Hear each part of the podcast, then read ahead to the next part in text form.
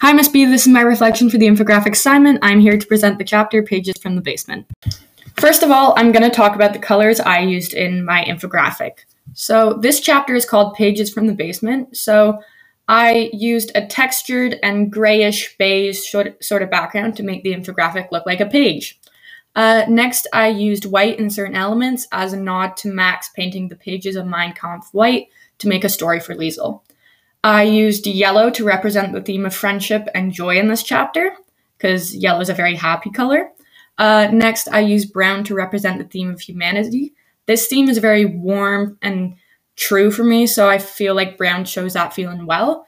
And finally, I used gray to represent the theme of guilt and grief that Max revisits as he writes his story.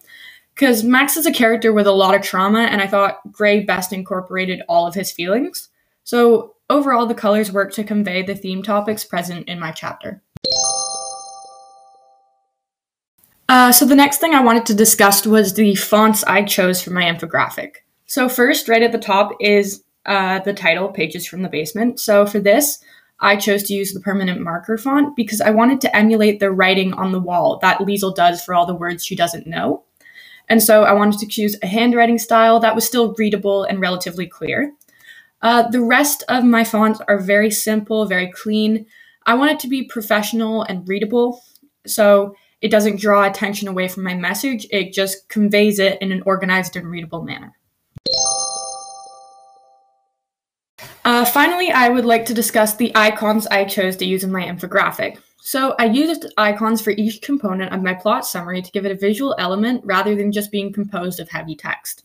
I tried to make each sec- icon in this section pertinent to what's happening in that sentence.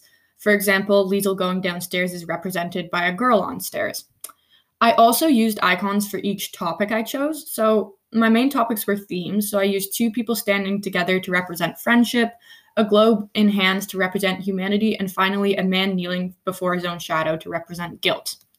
Finally, I also used different simple icons for my, my vocab section.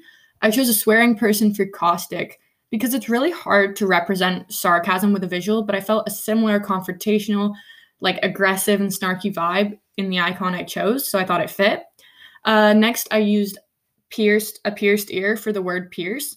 Um, so that's how I'd use it in a sentence, like she got her ears pierced.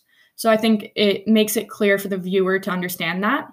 Uh, next, for allocated and seep, those were really hard to find icons for. So I chose a distributing hand for allocated and a thinned out water droplet icon to represent seep. Like out of the icons I could find, I thought these were the most generally clear and understandable.